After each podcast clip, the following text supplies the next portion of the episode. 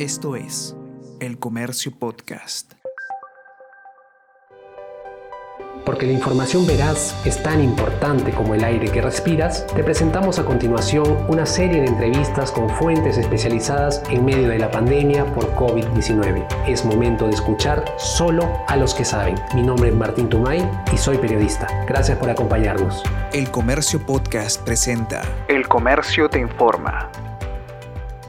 Hola amigos del comercio, ¿qué tal? Muchísimas gracias por acompañarnos, gracias por seguir ahí apostando por la información que nosotros minuto a minuto le estamos brindando de la mano justamente de especialistas. Espero que todos se encuentren muy bien. Algo que se está hablando mucho en estos momentos ya desde hace varias semanas es el tema de las vacunas y justamente una encuesta del comercio e Ipsos realizada en febrero, justamente en este mes, indicaba que el 59% dice que se vacunaría contra el COVID-19.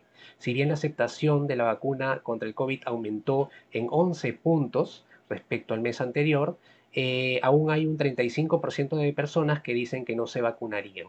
Y justamente hoy vamos a hablar sobre vacunas, vamos a hacer un repaso eh, de alguna manera sobre la historia de estas, la ciencia que hay detrás de estas de las vacunas también, justamente con el objetivo de romper mitos y reforzar verdades, ¿no? Y para eso nos acompaña una experta de lujo esta tarde, se trata de la doctora Laure Joachín, ella es médica por la Universidad del Bosque y pediatra por la Universidad de Rosario, diplomada en principios de práctica de investigación clínica por Harvard Medical School, ha sido abanderada de la vacunación en Latinoamérica, explicando el alcance y la seguridad de las vacunas como un acto de salud pública indispensable para el crecimiento del país. Su objetivo, traducir la magia de la ciencia para el beneficio de todos. Doctora Joachín, ¿cómo se encuentra? Hola, buenas tardes, ¿cómo está? Buenas tardes, doctora. Muchísimas gracias por su tiempo. La doctora yo la conozco de un evento internacional que justamente se desarrolló en Cartagena. Quedé sinceramente eh, maravillado con su ponencia porque de alguna manera nos hizo ver la ciencia de otra forma y por eso la hemos invitado hoy día para que ustedes también compartan esta información, que la tengan en mano, porque cuanto mejor informados estemos, mejores decisiones vamos a tomar. Doctora, la primera pregunta es que nos cuente la situación de la pandemia en Colombia, cómo se vive actualmente la pandemia en su país. Bueno, después de un año de tormenta, eh, un año muy, muy difícil, por fin está, eh, digamos, estabilizándose desde el punto de vista eh, social y epidémico la enfermedad. No obstante, es importante aclarar que hemos tenido dos picos, dos picos en los que lamentablemente han fallecido muchos, muchos colombianos, eh, especialmente pacientes de la tercera edad y colegas médicos. Son como los dos grupos más afectados desde el punto de vista de mortalidad aunque las cifras que nos muestran usualmente tienen que ver con los fallecidos, tenemos que recordar que las enfermedades graves, cuando el COVID es grave, puede que no te mate, pero puede dejar secuelas, eh, le pesan mucho a la salud de un país. Y Colombia es un país con 50 millones de habitantes, donde la tasa de mortalidad no es eh, inferior eh, al 2%, pero nunca ha sido superior al 2.5%, lo que nos ubica dentro del promedio mundial. Sin embargo, tenemos que tener en cuenta que tenemos una gran cantidad de población flotante, eh, pacientes migrantes que especialmente están llegando de Venezuela, lo que dificulta el control de la transmisión eh, en las poblaciones más vulnerables. No es muy distante de la situación peruana, como hablábamos antes de comenzar el, programa, la situación peruana tiene eh, mucho, mucho en común con la colombiana, sin embargo, ustedes son menos desde el punto de vista de número. Y esa proporcionalidad siempre la tenemos que tener en cuenta cuando eh, hacemos esos cálculos. Si yo le hablo de millón de personas, no, no hay la misma cantidad de millones en Perú que en Colombia. Eh, el país de América sin duda más afectado por la pandemia y pues obviamente del mundo de los Estados Unidos con más de 500 mil muertos esta semana. Y pues eh, afortunadamente estamos lejos de esas cifras a pesar de ser un país mucho más pobre. Lo mismo que Perú. Okay. Esa es la paradoja.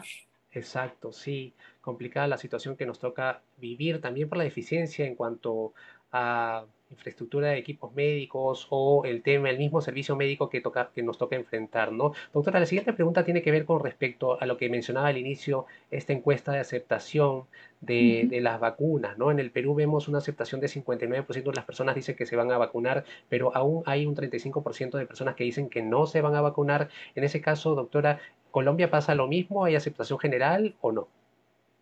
No, eh, digamos, eh, cuando hablamos de las personas que, que dicen en una encuesta que no se van a vacunar, estamos hablando de una proporción de la población que debemos partir en dos, Martín. Un pedazo de esa gente duda. Una proporción de ese 35% duda. Es decir, no está segura de entregarse a la vacuna. Y una porción, gracias a Dios, más pequeña, se niega rotundamente a recibirla. ¿Listo? Desde el punto de vista de salud pública, hacen, entre comillas, más daño las personas que tienen dudas o que si hacen el acto de, vacunas, lo hacen a medias. Por ejemplo, estamos hablando de una pandemia.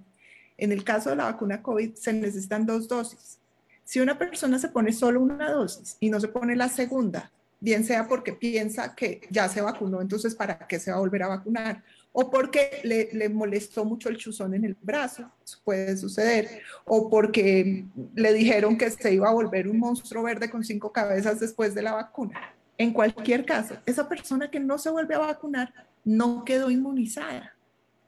Y entonces genera una pérdida de una dosis de vacuna, pero además de todo sigue siendo vulnerable a la enfermedad. Entonces, esos intermedios, esas zonas grises, son las que más pesan en la salud pública bien sea en Colombia o en Perú o en Chile o en donde sea. La, digamos, la misión de las personas que, que, que, trabajamos en salud pública en gran medida es eliminar las dudas, no eliminar las negaciones. Porque las personas que se niegan, por muchos argumentos que les demos, posiblemente van a seguir eh, negándose. Mientras que las que dudan, si les explicamos muy bien cómo es que funciona la cosa, usualmente aceptan la vacunación. Entonces nos tenemos que dirigir sobre todo a las personas que tienen dudas y aclarar esas dudas porque normalmente uno le tiene miedo a lo desconocido. Pero una vez uno lo conoce, deja de tener miedo. Eh, casi siempre eso es lo que pasa. Y justamente usted hoy día nos va a ayudar con una presentación que ha abusado de su confianza, doctora, le he pedido por favor que nos ayude con las presentaciones tan, tan importantes, tan didácticas que sí suele tener. Eh, le, pido por favor que comparta pantalla para, para poderle ver la, presentación y que nos ayude justamente a, informarnos mejor, a tener la información precisa y adecuada, ¿no? Por favor, adelante. Al final le, le haré algunas preguntas, recogeré las preguntas también que lleguen de, entre los comentarios, pero por favor adelante, doctora. Gracias. Ok. Entonces, pues vamos a hablar de lo que nos tiene aquí reunidos, que eh, afortunadamente Martín, usted y yo nos hubiéramos vuelto a encontrar. Lo que pasa es que nos encontramos debajo de una pandemia. Pero lo que nos tiene a ustedes que nos están viendo y a mí desde aquí, Bogotá, eh, conversando, es una pandemia. Y aunque decimos esta palabra, hoy en día casi que todos los días la mayoría de la gente no sabe qué es una pandemia. Una pandemia es la propagación mundial de una enfermedad nueva y se produce una pandemia cuando surge un nuevo virus. Por ejemplo, una pandemia de gripa es cuando surge un nuevo virus gripal que se propaga con facilidad entre la gente porque la mayoría de las personas no tienen el sistema inmune preparado para recibir ese virus. Es nuevo y nadie tiene memoria inmune para ese, para ese virus. Se llama PAN, que significa todo, demia, una enfermedad. Es una enfermedad que nos puede afectar a todos. Por eso no es una epidemia, ni es un brote epidémico, es una pandemia. Todo el mundo mundial, como dicen los niños pequeños, está afectado por la enfermedad. ¿Listo? Por eso se paralizó el mundo, porque nos está agarrando un virus chiquirriquitico pero chiquirriquitico a todos y nos puede hacer mucho daño, tanto daño como causarnos la muerte. Y puede hacer que los sistemas de, de salud, incluso los más robustos del mundo entero, colapsen ante la situación de salud de las personas que habitan ese país. Por eso se llama pandemia y por eso no se llama epidemia, ni se llama racha, ni se llama mala suerte, se llama pandemia. Y lo que nos tiene aquí, aquí reunidos es que después de un año de estar sufriendo o viviendo esta nueva situación, la única forma que hemos encontrado en colaboración todos los médicos del mundo entero es que solo si colaboramos unos con otros podemos salir de este problema. Pero si cada uno empieza a, tirar de un lado o del otro o a tener dudas sobre el uno o sobre el otro, inmediatamente la cadena de confianza se rompe y yo no voy a poder salir sola de acá. Muy seguramente todos vivimos un tiempo de confinamiento. Si no hubiéramos tenido compañía, ese confinamiento hubiera sido insoportable. Si no hubiéramos tenido la información que ustedes los periodistas dan, ese confinamiento hubiera sido insoportable. Ahora que hicimos un trabajo en equipo y desarrollamos algunas técnicas para mejorar, pues seguramente eh, poniendo cada uno de su poquitico que toca, eh, vamos seguramente a mejorar. Muchísimo, muchísimo. Eso eh, es casi que una garantía inefable del trabajo en equipo. ¿Cómo se hace para hacer trabajo en equipo en este, en este momento? Yo sé que usted me invitó a hablar de vacunas y obviamente voy a hablar de vacunas, pero es imposible hablar de vacunas sin meterlas dentro de un contexto general. Y en ese contexto general eh, hemos decidido bautizar este modelo como el modelo del queso suizo. El queso suizo es ese queso que tiene huequitos, eh, que es el típico queso de caricatura que aquí ustedes lo pueden ver en la pantalla perfectamente. Y en el modelo del queso suizo, lo que hacemos es unir las responsabilidades personales, es decir, la responsabilidad de Martín, la responsabilidad de Laure, la responsabilidad de Pedro y de Juan, todos juntos, contra las responsabilidades compartidas o las responsabilidades de todos. ¿Listo? Entonces, ¿qué vamos a hacer? Las personas como individuos vamos a mantener la distancia física y vamos a procurar quedarnos en la casa si no es absolutamente necesario salir, como estamos trabajando usted y yo en este momento. Vamos a estar muy juiciosos lavándonos las manos cada vez que tengamos contacto con una superficie o que pensemos que nuestras manos están sucias, nos vamos a, pero también vamos a usar mascarillas o en Colombia le dicen tapabocas, en Argentina les dicen barbijos. En todo caso es esta cosita que le tapa a uno la cara.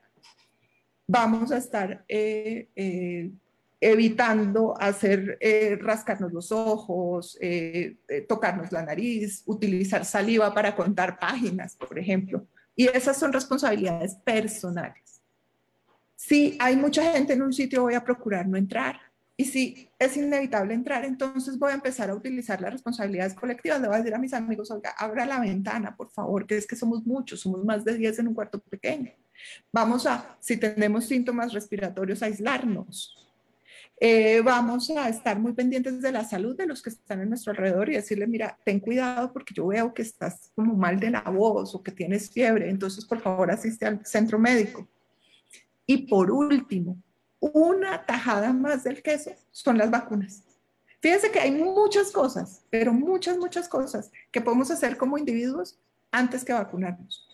¿Qué pasa? Que en el momento en que yo uso una vacuna, todas las demás siguen siendo necesarias, pero se vuelven aún más poderosas por utilizar la dosis adecuada y la vacuna adecuada.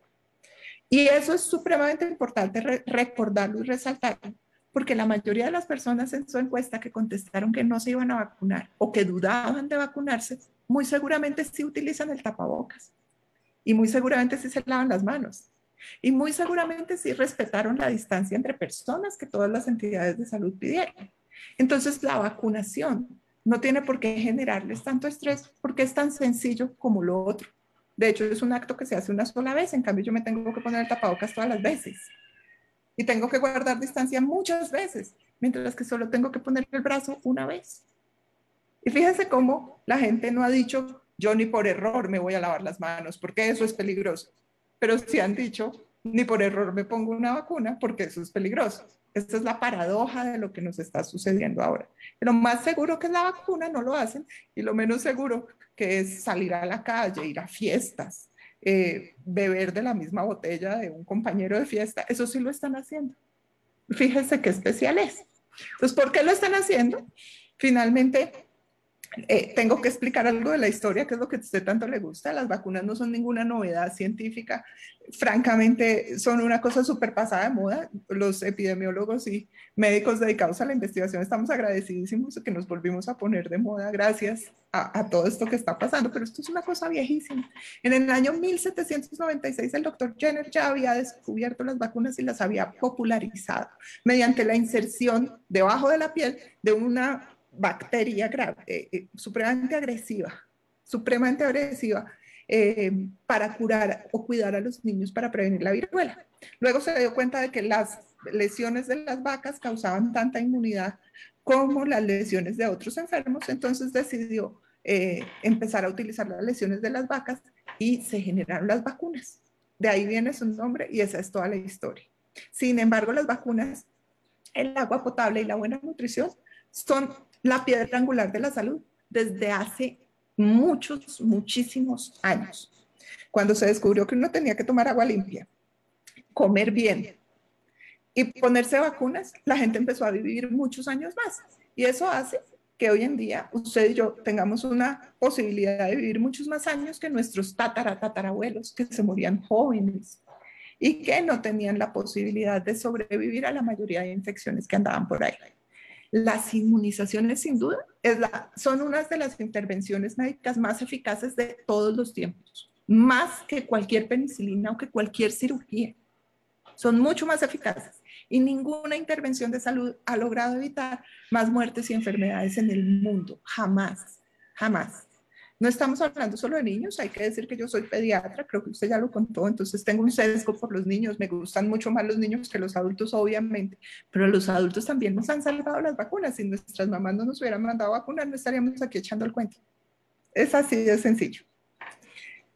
¿Qué pasa con las vacunas? Las vacunas fundamentalmente están asociadas a una población chiquitica de la vida que son los primeros cinco años. Tanto en Colombia como en Perú, nuestros esquemas obligatorios, subrayo, obligatorios de vacunación, están dedicados a los niños. Por eso no pensamos mucho en las vacunas de los adultos. De hecho, nosotros los adultos somos relativamente irresponsables a la hora de vacunarnos.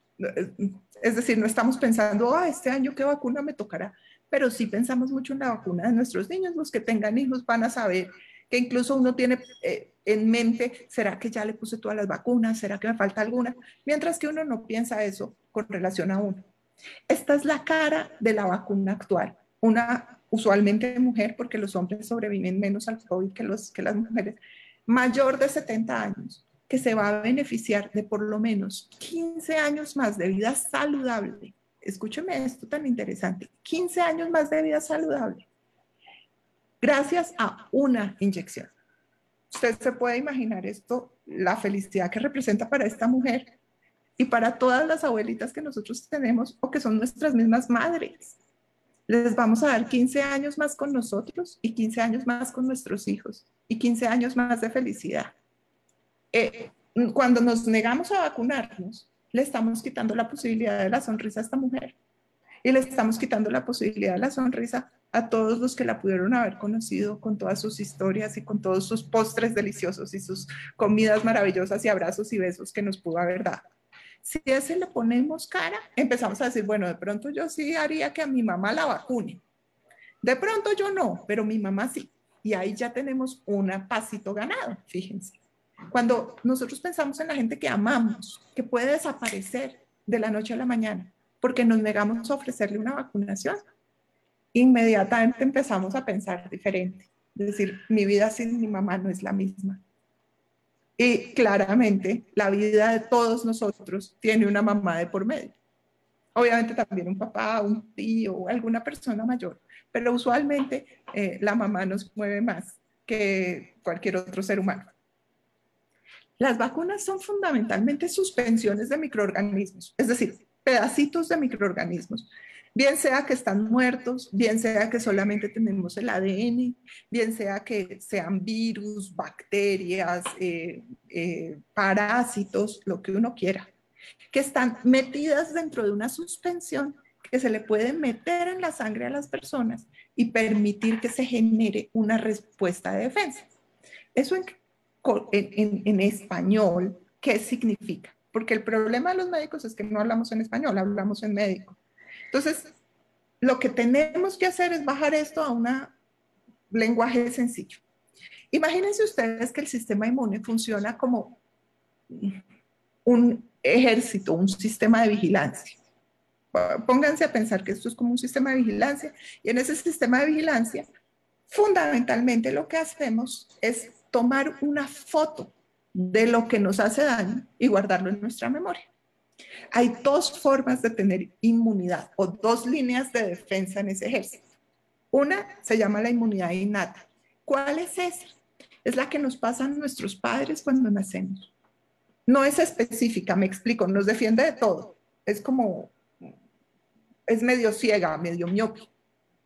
Y esa inmunidad innata nos protege durante un periodo más o menos corto de tiempo mientras estamos en contacto con el mundo exterior y eh, desarrollamos la inmunidad que se hace o la inmunidad adaptativa o adquirida.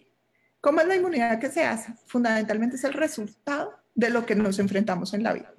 Acá yo puse unos ejemplos muy gráficos, pero me gusta ponerlos porque todos hemos tenido esto en la casa. Tenemos el mugre. Cada vez que entramos en contacto con una superficie, entramos en contacto con un evento que podría ser peligroso, entonces el sistema inmune sale, lo reconoce, le toma una foto y dice, bueno, esto eh, podría causarme, voy a generar defensas. Dos, los animales y las mascotas. Los animales y las mascotas nos presentan una especie diferente y en consecuencia nuestro sistema inmune nos mejora. La, otra foto tiene que ver con un niño con mocos, pero es que todos los que tenemos niños sabemos que eso es un montón de mocos todos los días. Y esas pequeñas resfriados, esos virusitos que no hacen nada, que pasan rápidamente, le generan al sistema inmune una memoria, le toma foto a esos mocos y dice, la próxima vez que yo vea ese virus no lo voy a dejar entrar.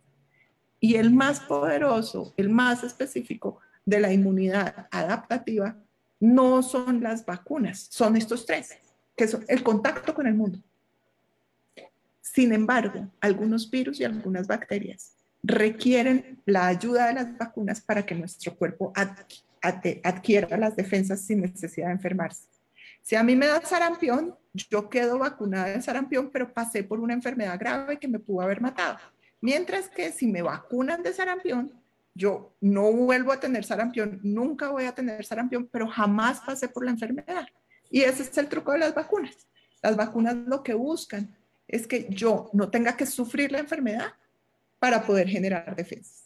¿Cómo se hacen las vacunas? Fundamentalmente, mm, lo que, lo que se encuentra y lo que se hace dentro de las vacunas es eh, el reconocimiento de un cuerpo extraño, se le toma foto al cuerpo extraño. Eh, finalmente, el sistema eh, inmunológico tiene una memoria y esa memoria cuando se encuentra de nuevo con ese cuerpo extraño, se desarrolla totalmente todos sus componentes. Al desarrollar todos sus componentes, se vuelve supremamente específica. Cuando les digo muy específica es que no confunde a Juan con Pedro, por más que Juan y Pedro sean muy parecidos. No, no, no se confunde eh, el, el, sistema inmune, no, no, no es, no es, eh, no es miope, las personas que somos miopes vemos mal de lejos y saludamos a un montón de gente de lejos y les hacemos así, aunque no sepamos bien quiénes son. El sistema inmune no tiene ese problema, ve perfectamente quién es, sabe si lo reconoce y si lo reconoce y no lo debe dejar entrar porque puede ser dañino para mí, inmediatamente lo detiene.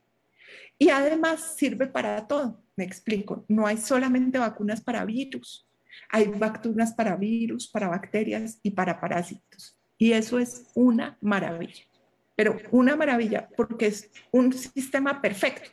Lo que hacen las personas que le ponen la vacuna y las que desarrollan la vacuna es aprovechar esa perfección del sistema humano que fue creado de manera perfecta para favorecer aún más la salud de las personas. ¿Listo? ¿Cómo funciona entonces la inmunidad adquirida? El virus se, se, se ingiere por las células humanas esas células tienen eh, la capacidad de reconocer al malo más malo y le toman una foto, como la policía. ¿Ustedes se acuerdan de esos eh, programas policíacos que todos hemos visto donde, donde se ficha al, al maleante? Le toman una foto y le dicen, usted es el culpable de este eh, problema. Le toman una foto y le toman las huellas digitales. Y esas huellas digitales, en el caso, por ejemplo, del COVID, se llaman la proteína S. Así que las células son capaces de reconocer esa proteína y la próxima vez que entren en contacto con el virus, dicen, estas son las huellas digitales de un maleante, las voy a eh, eh, procesar y grabar en mi base de datos y la próxima vez que entre en contacto con él, pues definitivamente eh, lo voy a acabar.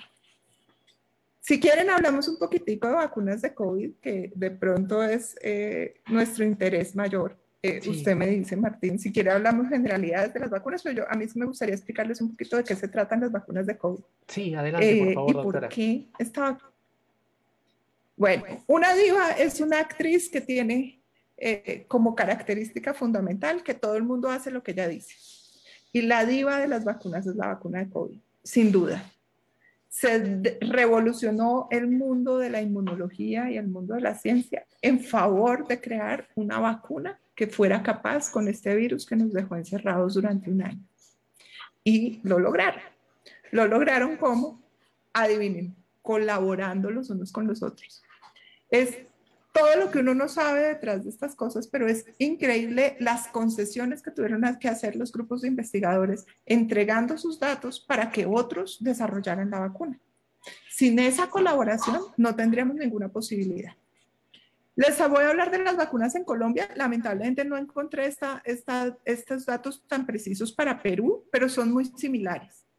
Las vacunas obligatorias fueron introducidas tardíamente en nuestros dos países y empezamos a recolectar y a recolectar y a recolectar vacuna a medida que iban desarrollándose en países ricos.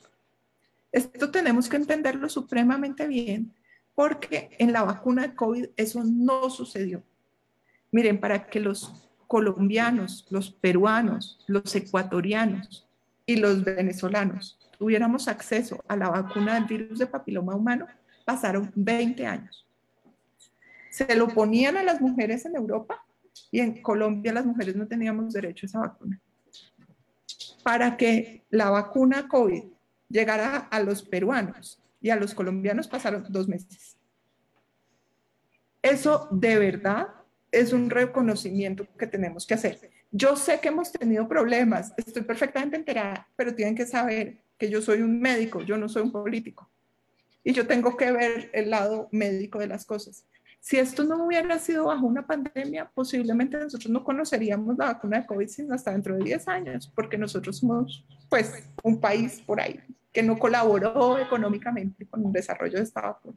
Pero gracias a COVAX y otros tipos de alianzas, y pues obviamente un esfuerzo económico importante por parte de nuestros países, de nosotros, no de nuestros gobiernos, sino de nosotros como individuos y como ciudadanos, pues se pudo llegar a la vacuna relativamente pronto. ¿Qué pasó con la vacuna de COVID? Lo que les conté fue ultra rápido el proceso. Y el proceso fue ultra rápido debido a que ya tenemos suficientes herramientas eh, como para acelerar algunas cosas y porque se hicieron algunas concesiones. Les voy a contar. Normalmente, para desarrollar una vacuna, hay cuatro fases. Tres fases antes de sacar la vacuna al mercado y una fase después de, de sacar la vacuna al mercado. ¿Qué pasó en este caso? Que había una urgencia mundial. El mundo entero estaba encerrado en la casa y las personas estaban muriendo. Decidieron acelerar las fases y provocar rápidamente el llegar a la fase 3 esto se los voy a explicar relativamente rápido y relativamente sencillo. En la fase 1, ¿uno qué hace? Uno le pone la vacuna a unas eh, eh, escasas personas saludables eh, para ver si eso causa reacciones adversas o no causa reacciones adversas. antes de todo eso, obviamente la vacuna se ha desarrollado en laboratorios con biología molecular, pero eso no es una fase de investigación, porque no la ha tocado un humano. La han tocado ratoncitos, no sé, máquinas de centrífuga, pero hasta ahí no lo ha tocado un humano. Entonces, en la fase 1, ¿lo que hace? Se la inocula a unos voluntarios, muy poquitos, y mira si esas personas tienen eventos adversos.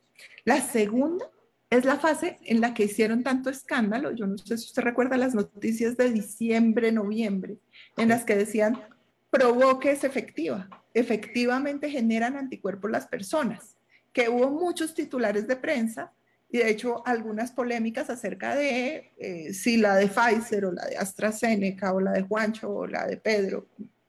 El punto aquí es que en la fase 2 lo que se mira es si las personas, poquitas, pero si las personas desarrollan anticuerpos o memoria en contra de la enfermedad.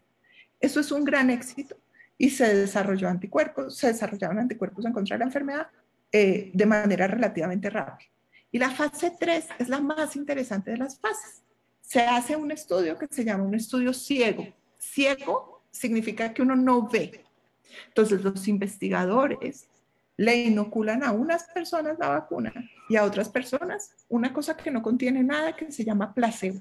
Se parte el grupo en dos, la mitad de las personas reciben la vacuna verdadera y la otra mitad recibe placebo.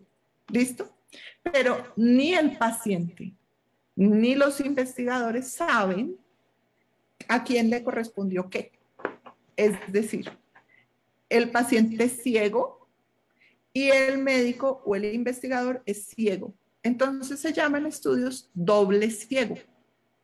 Nadie sabe a quién le correspondió qué.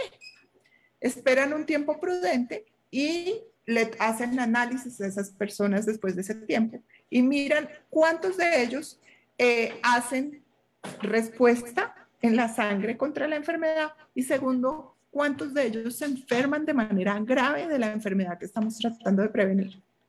Y adivinen cuál fue la gran noticia de finales de noviembre, que casi que el 95% de las personas que recibieron la vacuna, la verdadera vacuna, nunca desarrollaron la enfermedad. Y las poquitas que tuvieron la enfermedad no hicieron eventos graves, ni neumonía, ni obviamente fallecieron por la enfermedad. Lo que significó para la ciencia una gran noticia, porque entonces esa vacuna funcionaba y fue posible obtener la aprobación. Si ven que donde dice verde approved, eso significa la aprobación, o sea, el visto bueno de las autoridades de salud para empezar a vacunar a la población del mundo. Y eso pues fue la felicidad pero no es la panacea porque tenemos que recordar nuestra estrategia del queso. Si yo estoy súper vacunada, pero todo el mundo me tose encima y todo el mundo es sucio y no se lava las manos y además de todo todos están aglomerados uno encima de otro y me escupen en la cara, pues no hay vacuna que me sirva. Y además de todo, yo soy una sola persona versus 7.500 millones que hay en el mundo entero.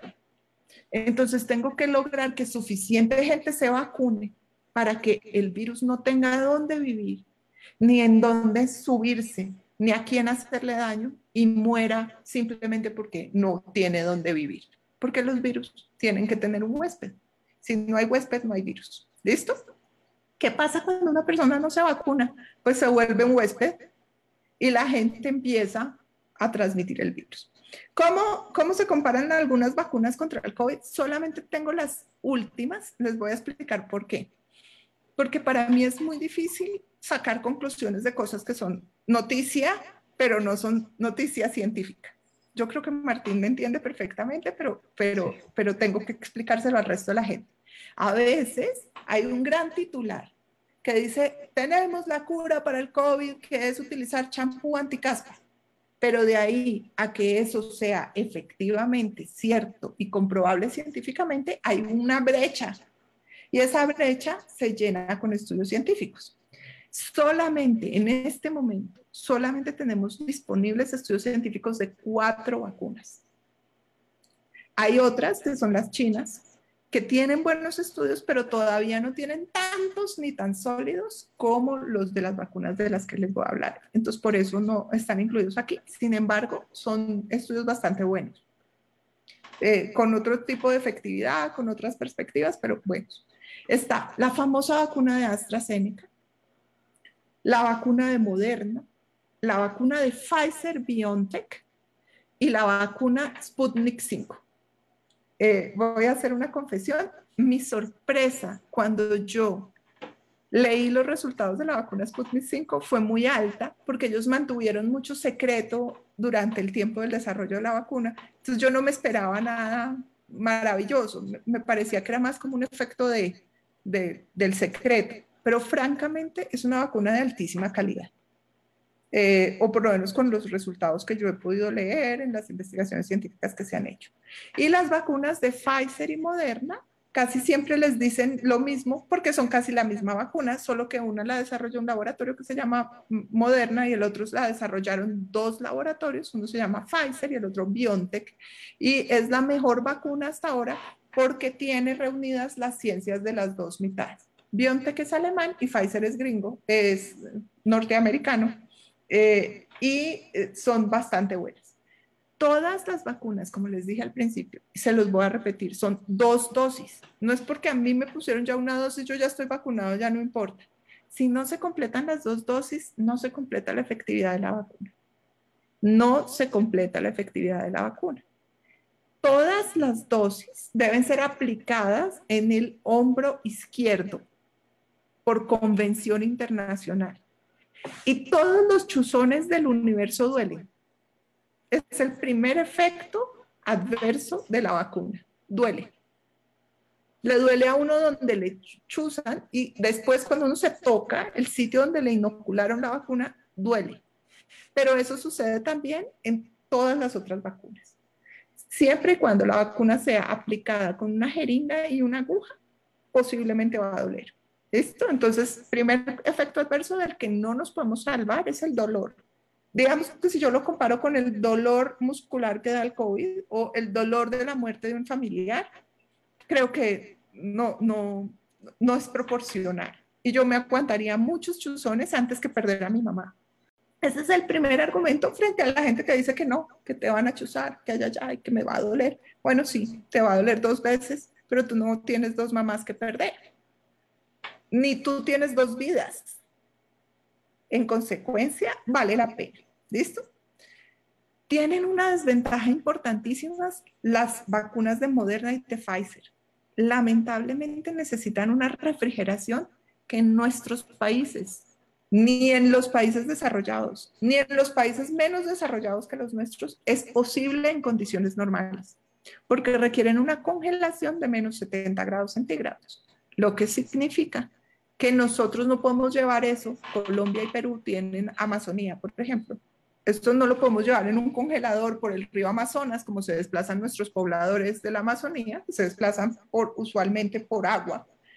Ellos no, no tienen cómo llevarse esto en un congelador de menos 70 grados y eso limita su aplicación lamentablemente a nuestras zonas más vulnerables, que son lo más alto de los Andes y lo más bajito del Amazonas. Es muy difícil llegar. Entonces está la, vacuna rusa, que no necesita sino la refrigeración normal, que es una cajita de espuma eh, eh, aislante y fundamentalmente se meten dos pilas de hielo y ahí se mete la vacuna y cada uno de los viales contiene seis dosis. Entonces uno en cada vial puede vacunar a seis personas para el COVID. ¿Listo? La vacuna de Pfizer es una vacuna con una tecnología súper moderna que eso parece pues ciencia ficción.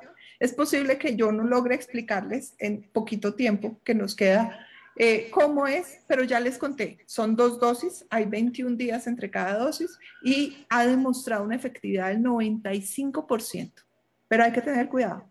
Es más efectiva entre más jóvenes el paciente, porque las personas mayores de 70 años tienen un sistema un poquito más lento.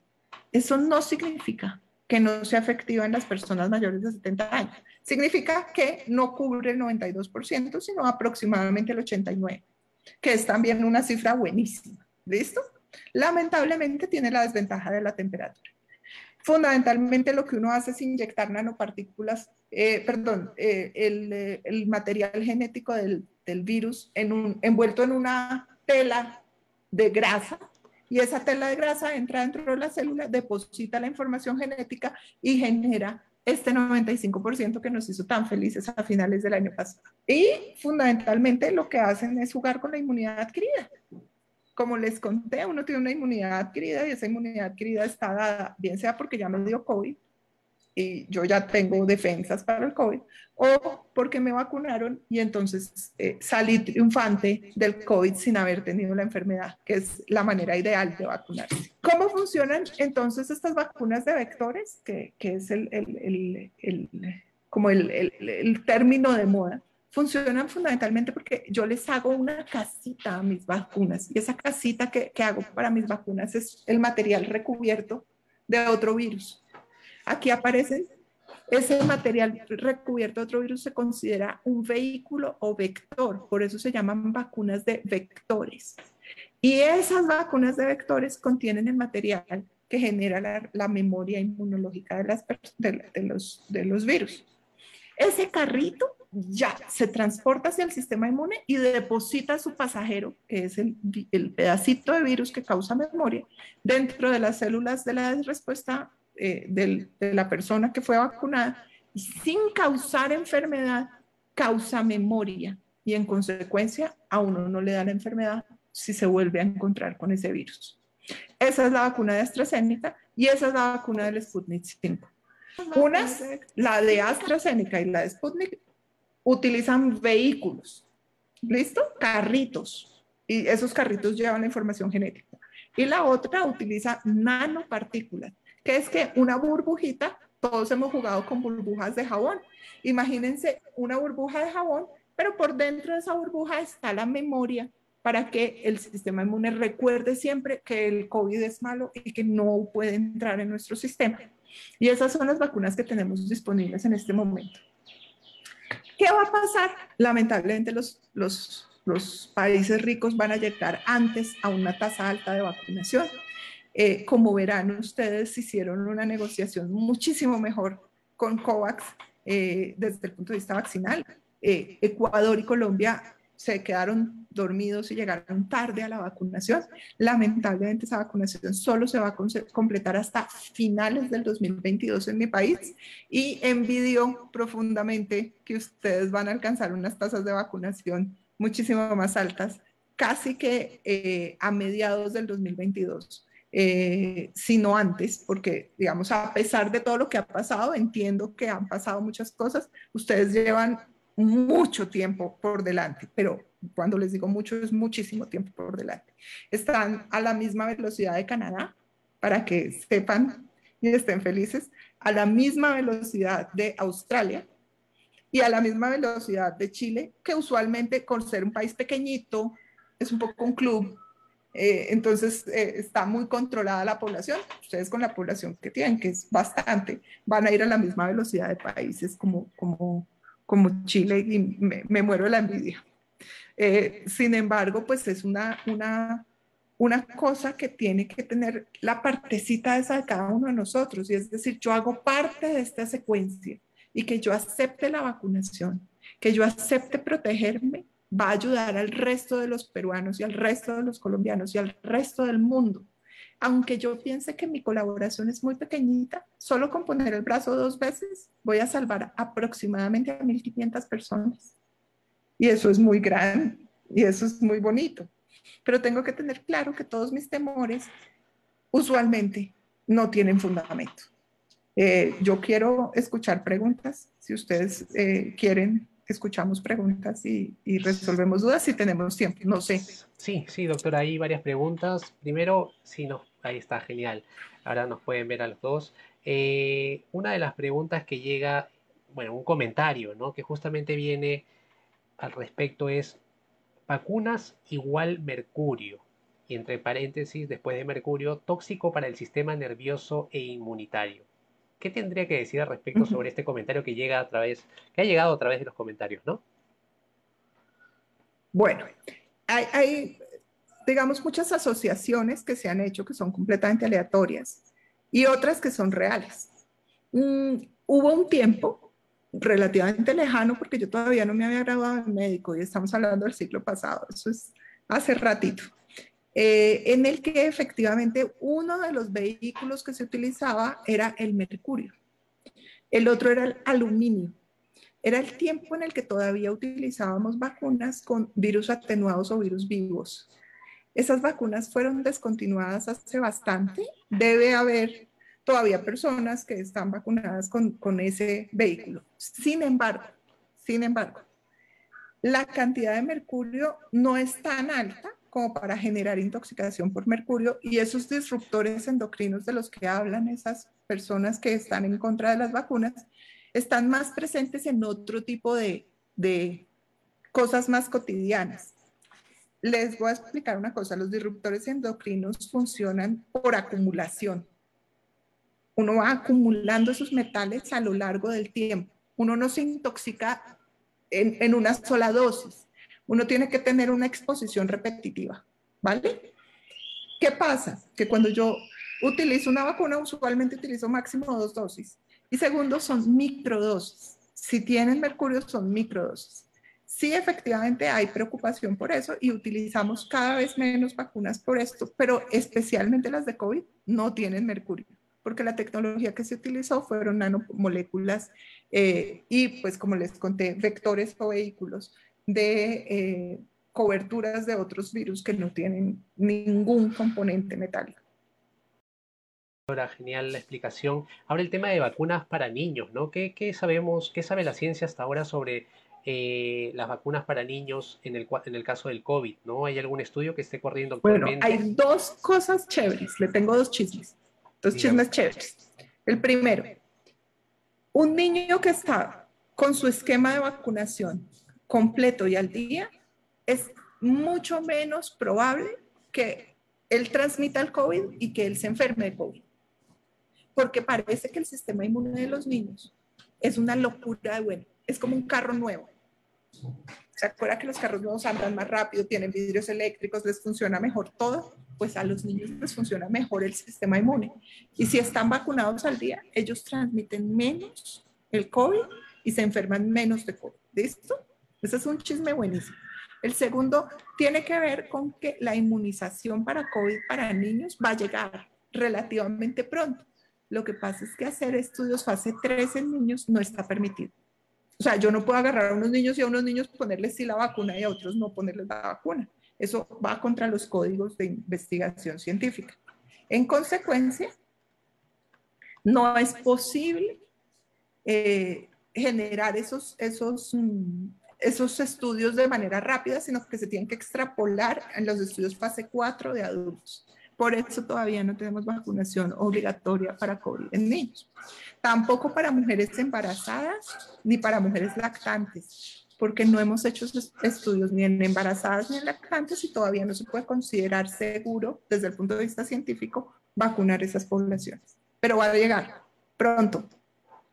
Las tres últimas preguntas, doctora, para no abusar de su tiempo tampoco, en cuanto justamente usted nos mencionaba el tema de las el sistema inmune de los niños, ¿no? Basta con, ese, con esa información como para darle paso a la presencialidad escolar, que es algo que de alguna manera eh, tiene pendientes a los padres en estos momentos, ¿o no? A los padres y a los niños, Martín, porque los niños también extrañan mucho su colegio. Exacto. Eh, no, lo que basta es la, la estrategia del queso suizo. Si un niño eh, está en una familia de vacunados, pero no sigue las reglas, no va a haber protección para su familia. Y eso hay que, hay que saber. No, no es suficiente, pero hay urgencia de que los niños vuelvan a estudiar, es cierto. Pero eso es otro tema. Eh, pero sí, es urgente y ellos lo necesitan mucho. Ok. La salud de la vida silvestre, ¿no? En la naturaleza eh, justamente se comenta que no puede ir separada del camino de la salud humana, ¿no? ¿Qué opina usted al respecto? ¿Debemos tener una estrategia que genere, que una los dos campos o no? Sí, no solamente esto, sino que esto es un punto de vista personal y lo tengo que dejar súper resaltado y ojalá estén grabando esto para que sepan que es un punto de vista personal, pero yo creo que esto es una alerta que nos tiene que hacer ver como parte de un universo y de un ecosistema, no como dueños de un planeta. Los humanos no somos dueños de nada. Somos supremamente vulnerables y si esto no nos ha hecho reflexionar sobre nuestro papel y nuestra responsabilidad, ya nada nos va a hacer reflexionar. Eh, sí, tenemos que entrar en, una profunda reflexión acerca de nuestra responsabilidad con el medio ambiente y con el planeta en general. Y esta es la oportunidad, de verdad. Ok, y finalmente, alguna vez escuché en, en, su, en sus presentaciones que la vacunación debe ser vista como una cadena, ¿no? Y los eslabones, los eslabones somos cada uno de nosotros. Que nos puede ayudar a entender un poco más esta, esta similitud entre una cadena un eslabón y quizás un eslabón roto. ¿Quiénes representan estos eslabones rotos y de qué manera es perjudicial para todos?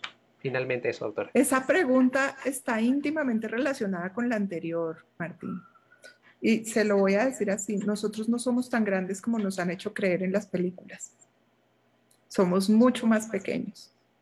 Y la verdad es que solo la conciencia de lo pequeños que somos nos va a permitir saber que solo somos un eslaboncito pequeñito, pequeñito en una cadena inmensa que es la humanidad. Pero ese pequeño eslabón, eh, si se rompe, hace toda la cadena muy débil.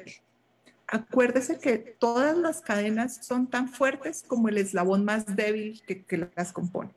El día que yo no me vacuno, le estoy haciendo daño a los eslabones que están a mi derecha y a los eslabones que están a mi izquierda. Y estoy matando gente. Porque yo rompí un circuito de confianza del que depende la vida de los demás. ¿Por qué lo rompí? No es la discusión en este momento, pero usualmente lo rompo porque dudo, no porque no crea. Entonces, si tengo dudas, le pregunto a alguien, y si esa respuesta no me satisface, sigo preguntando sigo preguntando hasta llegar a la verdad. Pero lo que sí no puedo hacer es hacer daño por mi duda. Y como somos parte de un ecosistema y de una cadena, y de verdad esto es completamente cierto, cada vez que yo tomo una decisión sobre mi salud, estoy tomando una decisión sobre la salud de todos los que están a mi alrededor. Entonces, si yo decido fumar, le estoy haciendo daño al que respira el humo de mi cigarrillo, aunque no decido fumar. Si yo decido no vacunarme, le estoy haciendo daño a la gente que amo. Entonces, pues la idea es que seamos conscientes de que somos una cosa minúscula, pero que somos una cosa supremamente importante cuando se trata de la gente que queremos. Muchas gracias por habernos escuchado y ya saben, la buena información es poder. El Comercio Podcast.